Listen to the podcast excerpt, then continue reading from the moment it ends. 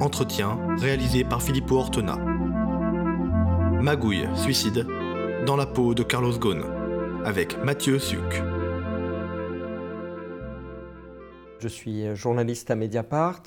Euh, je couvre notamment les questions euh, concernant euh, les affaires Carlos Ghosn et je suis par ailleurs l'auteur de Renault Nid d'espion qui racontait les affaires précédentes de Carlos Ghosn et qui a été réactualisé au moment de, sa chute. Ce livre est, le fruit d'une enquête de, trois ans qui a, qui, a, démarré en 2011 avec l'affaire des faux espions de Renault.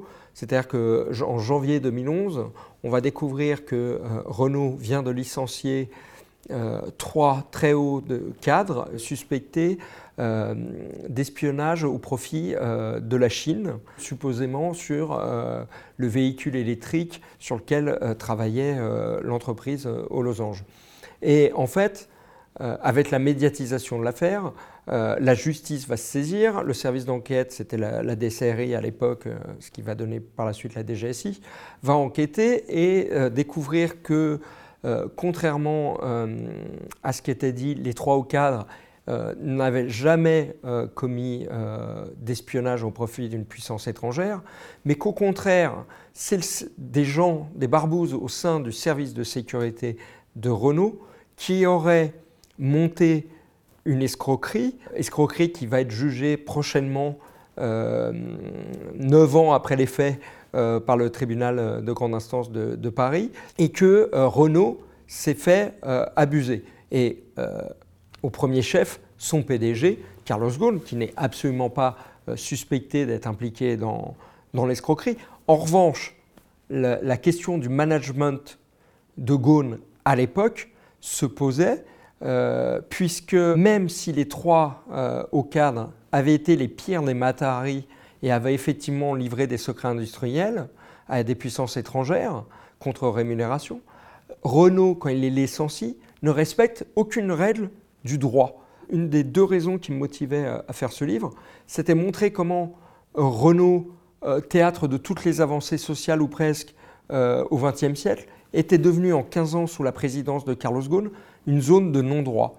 La deuxième, c'était à travers l'exemple de, Renault et de Carlos Ghosn, ça me permettait d'illustrer un, phénomène, mais qui va nous ramener euh, au problème actuel de Ghosn, c'est la privatisation des moyens euh, régaliens. C'est-à-dire, euh, Carlos Ghosn utilisait des barbouzes, d'ex-barbouzes des services de l'État, à son profit, au profit de son entreprise, pour espionner ses propres salariés. Que dire de ces actes-là lorsqu'ils sont faits dans la sphère euh, privée, dans la sphère d'une entreprise Donc c'était toutes ces raisons qui m'ont euh, motivé euh, pour faire ce livre. Je dois dire que l'actualité m'a rattrapé puisque le livre est sorti une première fois en, 2013. À l'époque, Carlos Ghosn était tout puissant. et je terminais sur cette impossibilité de rattraper le grand patron sur ces errements de, management, euh, alors que les barbouzes, eux, responsables de l'escroquerie présumée, avaient été euh, arrêtés, placés en garde à vue et compagnie, pour l'un euh, même écroué. et cinq ans plus tard, Carlos Ghosn est arrêté au, Japon. alors, pour être totalement honnête, j'ai été le premier surpris. Je n'imaginais pas la chute de Carlos Ghosn. En revanche, sur le fond euh, des affaires, c'est-à-dire euh, ce que la justice euh, japonaise lui reproche, ça m'a pas tellement surpris parce que tout était déjà dans le domaine public en France, simplement. Personne dans les puissances publiques ou la justice française ne, ne s'en emparait pas et n'enquêtait pas. Lorsque Carlos Ghosn revient à Renault en 2005, il est auréolé de sa réputation de sauveur euh, de Nissan, où il était parti en 99. Euh, Nissan allait très mal, risquait de fermer la porte, et il va redresser de manière spectaculaire euh, l'entreprise. Donc il est heureux, auréolé de cette aura de succès et aussi de cette réputation de cost killer, parce que une des clés de sa réussite pour redresser Nissan, ça va être de faire des coupes sombres dans, les effectifs. Chez Renault, il va poursuivre cette action de chercher à maximiser la réduction de coûts, euh, réaliser des économies d'échelle. Mais par ailleurs, ça a cassé aussi, quelque part, l'outil industriel Renault. Quand j'ai rencontré des ingénieurs de Renault euh, sur l'affaire des faux espions, tout le monde me disait, mais euh, c'était évident qu'on n'avait pas été espionné, parce que de toute façon, il n'y a plus rien à espionner. Alors, ils exagéraient certainement, mais c'est vrai que si on regarde, quelle voiture Renault a produit sous Gaune? Il y a eu la Logan, faite par Dacia, le modèle low cost, qui a, été un gros succès. Mais en fait, c'est Schweitzer, le prédécesseur de Carlos Ghosn à la tête de Renault, qui l'avait lancé. Carlos Ghosn, lui, n'en voulait pas. Euh, alors par contre, là où il a du génie, c'est quand il a vu les prémices du succès, il a déporté les moyens pour mettre le paquet sur la Logan. Donc il a accompagné le, succès de, la Logan. Mais depuis la Logan, qu'a produit Renault? Ce ne sont que des ressucés, des modèles euh, du passé. Pour moi, Carlos Ghosn, c'est clairement pas un capitaine d'industrie. Euh, c'est pas quelqu'un qui développe l'outil de production, qui développe son entreprise. Il sait la réduire, réduire les coûts. C'est pas un capitaine dans l'industrie au sens euh, le plus noble euh, où on peut l'entendre. c'est un capitaliste, c'est quelqu'un qui sait réduire les coûts et favoriser comme ça euh, la cotation boursière. On est plus dans le loup de Wall Street euh, euh, que, que, chez Ford ou, Keynes. Ça, c'est sûr.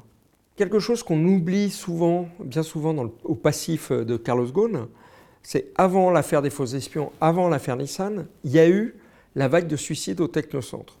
On a eu pendant un peu moins d'un an une dizaine de salariés qui se sont suicidés, soit sur leur travail ou à leur domicile. Il y avait, euh, et j'ai essayé de le raconter dans le livre, toute une, euh, une, entreprise de la part de Renault qui cherchait à masquer euh, le fait que c'était lié avec les changements de conditions de travail. C'est-à-dire que quand Ghosn arrive en 2005, il va lancer un plan pour booster Renault et ça demande beaucoup de sacrifices aux salariés, un gros investissement euh, des salariés et euh, une recherche permanente des réductions de coûts. Mais en faisant ce plan très dur, euh, des salariés vont craquer.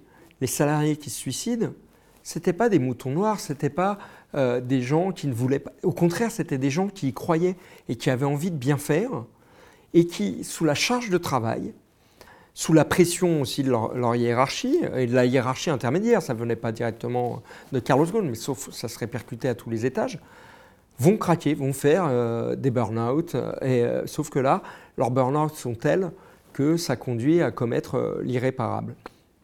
J'avais eu un certain nombre de témoignages, certains on, d'autres off, et des documents qui me permettaient d'expliquer comment les barbouzes du service de sécurité euh, de Renault ont, euh, j'allais dire, joué euh, avec l'outil informatique des suicidés et, que, curieusement, tous les mails, tous les messages qu'ils auraient pu laisser étaient supprimés, leurs ordinateurs étaient complètement nettoyés.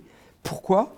Parce que Renault cherchait, encore une fois, à surtout masquer le fait que si des gens se suicidaient, c'est parce que les conditions de travail les faisaient craquer.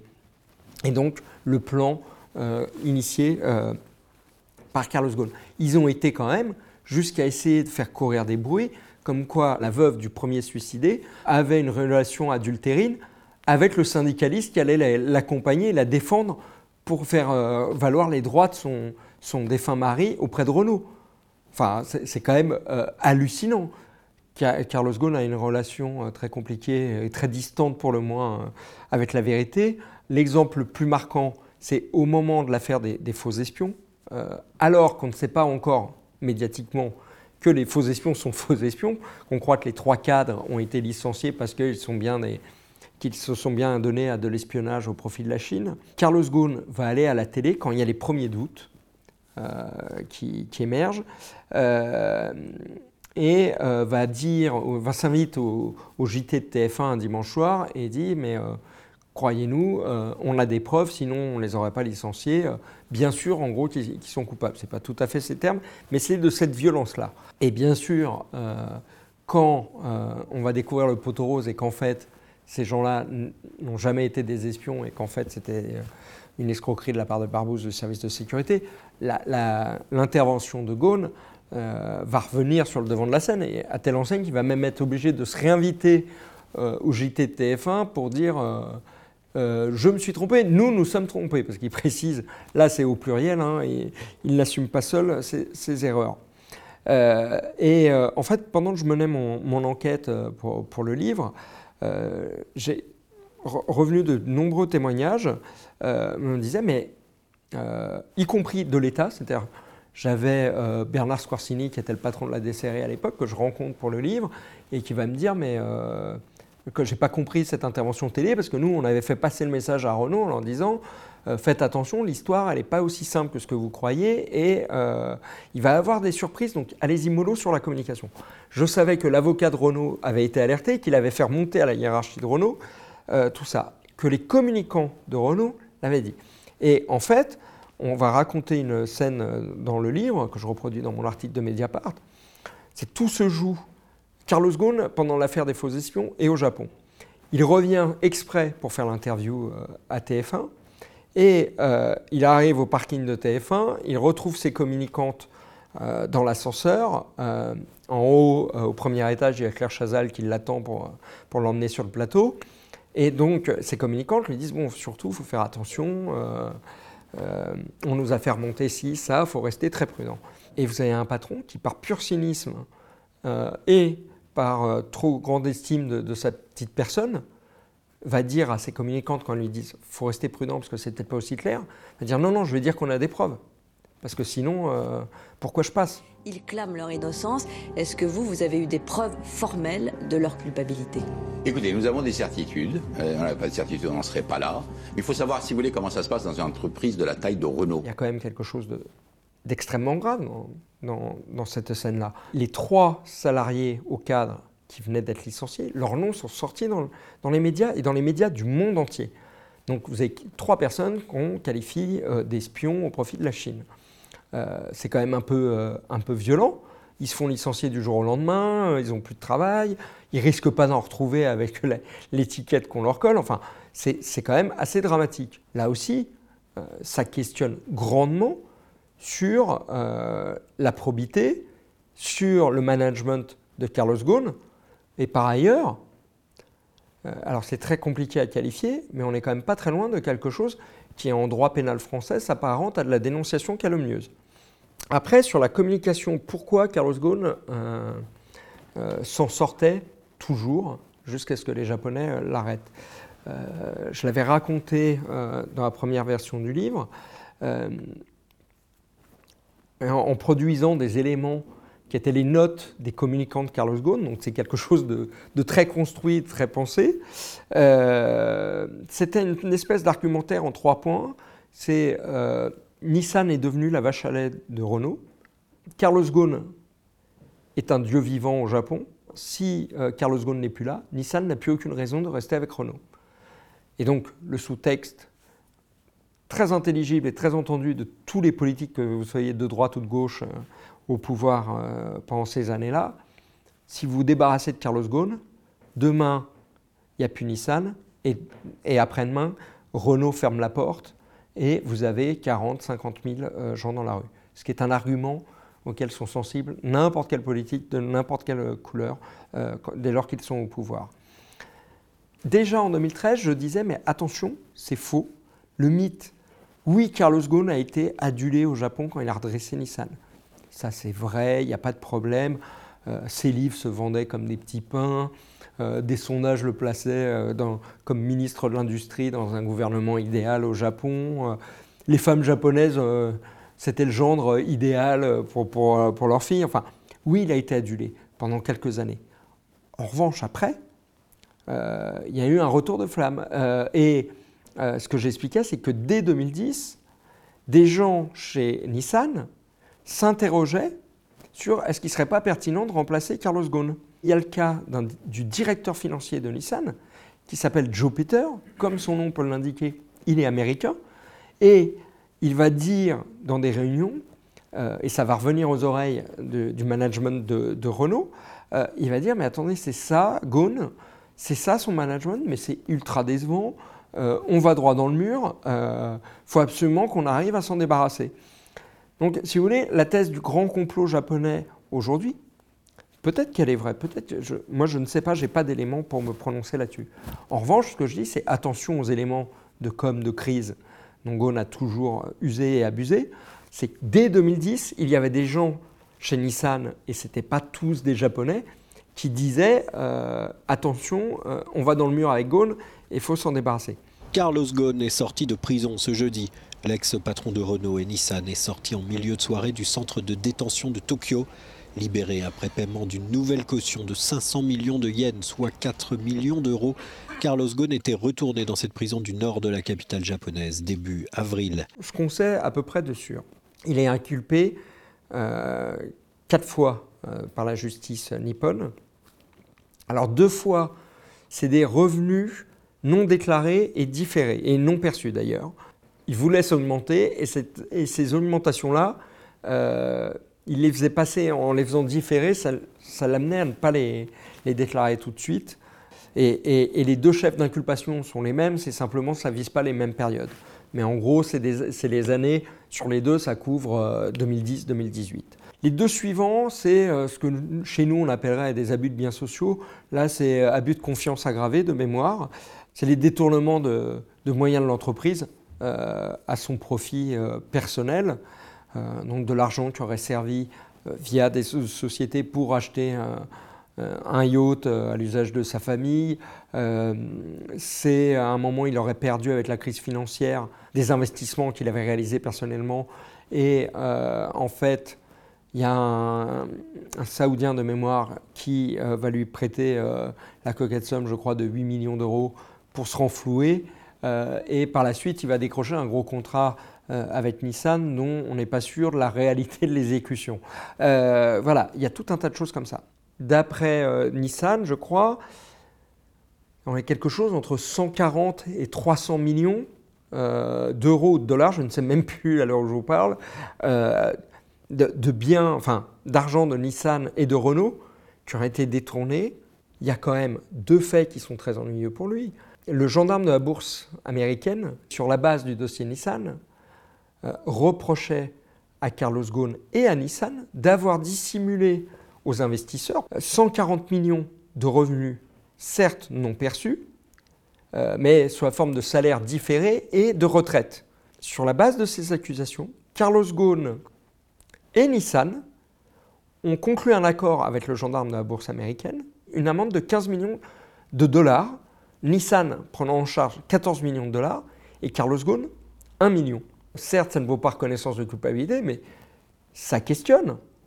Donc, euh, on voit bien là qu'il y a un souci dans le, storytelling euh, du complot japonais de Ghosn. Et là, c'est aux États-Unis et Ghosn paye.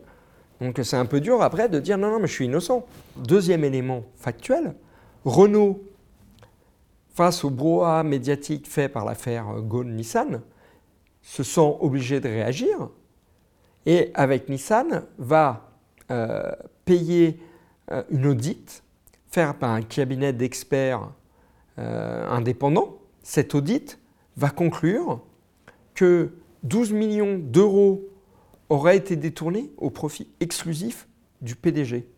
Et par ailleurs, Renault qui lui sucre toutes ses retraites en disant il y a quand même des graves problèmes éthiques euh, et, des gestions de fonds qui, interrogent dans gestion du PDG. Enfin, je veux dire, on n'est pas seulement sur euh, quelque chose qui aura été fait en douce euh, par une entreprise nippone avec l'aide de quelques magistrats nippons.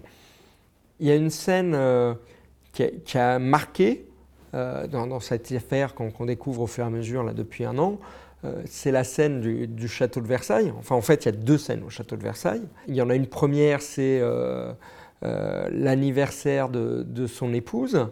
Euh, mais ça, on n'a pas les, photos. On sait qu'il y avait un luxe inouï, avec des moyens détournés de Renault. Alors, il va dire qu'il n'était pas au courant, il propose de rembourser. Enfin, bref. La plus symptomatique euh, des, éventuels détournements que la justice pourrait amenée à reprocher à Carlos Ghosn, euh, c'est celle de la fête de l'Alliance.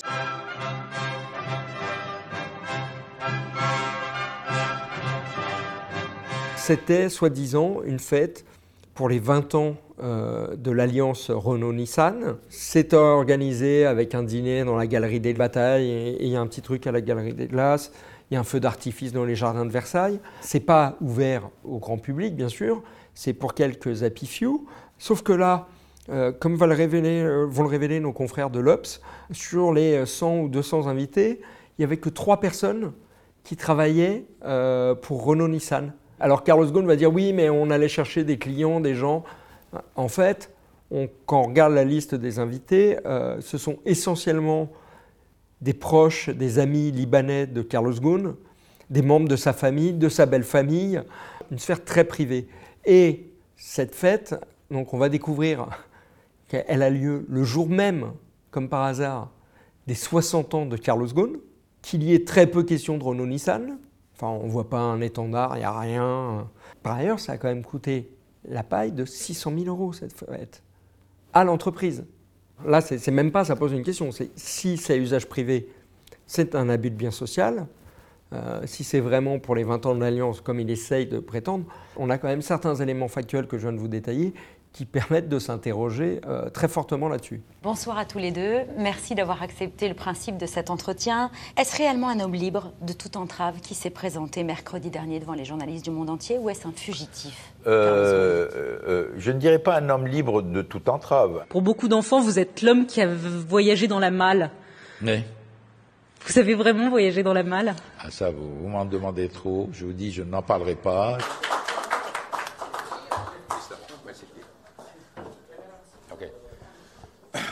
Ladies and gentlemen, uh, I want to uh, thank you for taking the time to be here.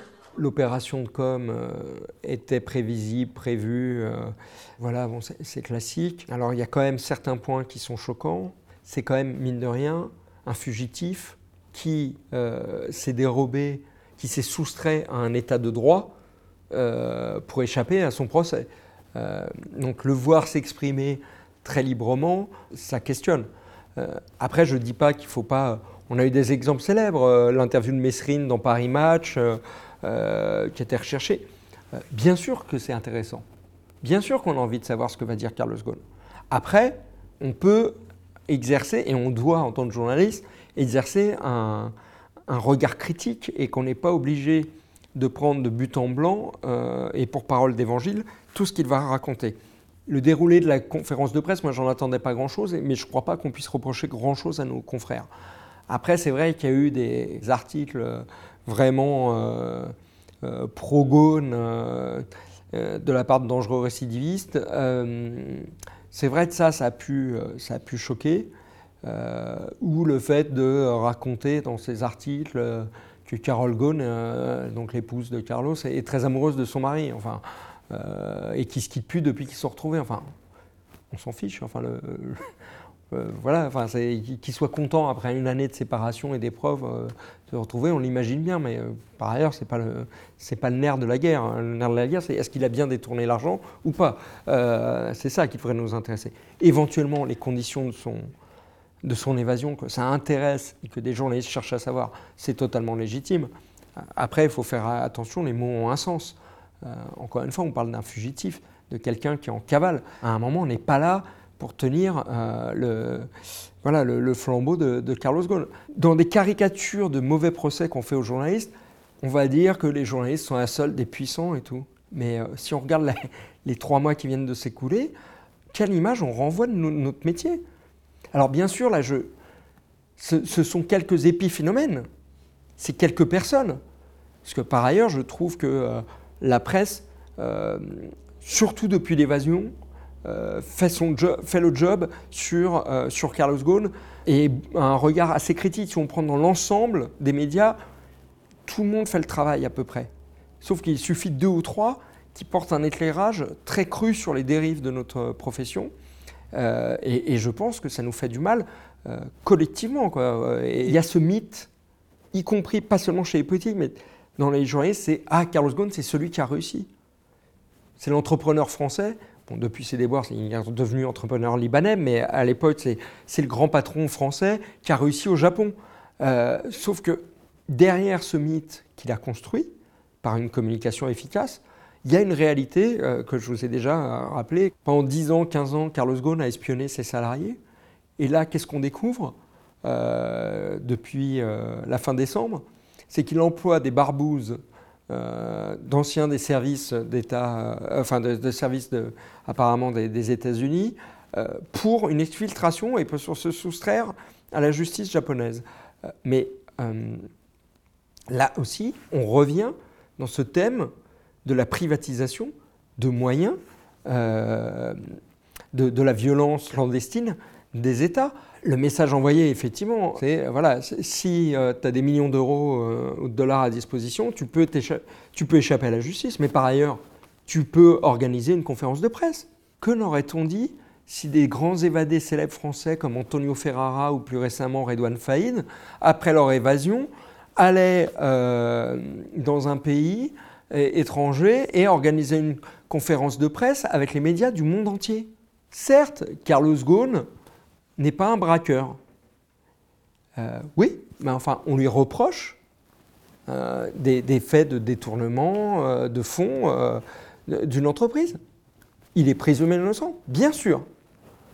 Les braqueurs dont j'ai parlé, avant d'être condamnés, étaient aussi présumés innocents. Ça ne les empêchait pas de chercher à, s'évader. Donc, à un moment, c'est pareil. on a quelqu'un à qui on reproche des délits, il s'évade, et parce qu'il a de l'argent, parce qu'il y a quelque chose qui est euh, de l'ordre des classes sociales et tout ça, euh, il va être euh, bien accueilli, on va dire, par certains journalistes, par certains éditorialistes, parce que, en gros, c'est quelqu'un qui vient d'un bon milieu. Oui, tout ça est extrêmement choquant. Le média est indépendant des puissances financières et n'existe que grâce à vos dons. Soutenez-nous sur lemediatv.fr. Et pour ne rien rater de nos contenus, abonnez-vous à nos podcasts.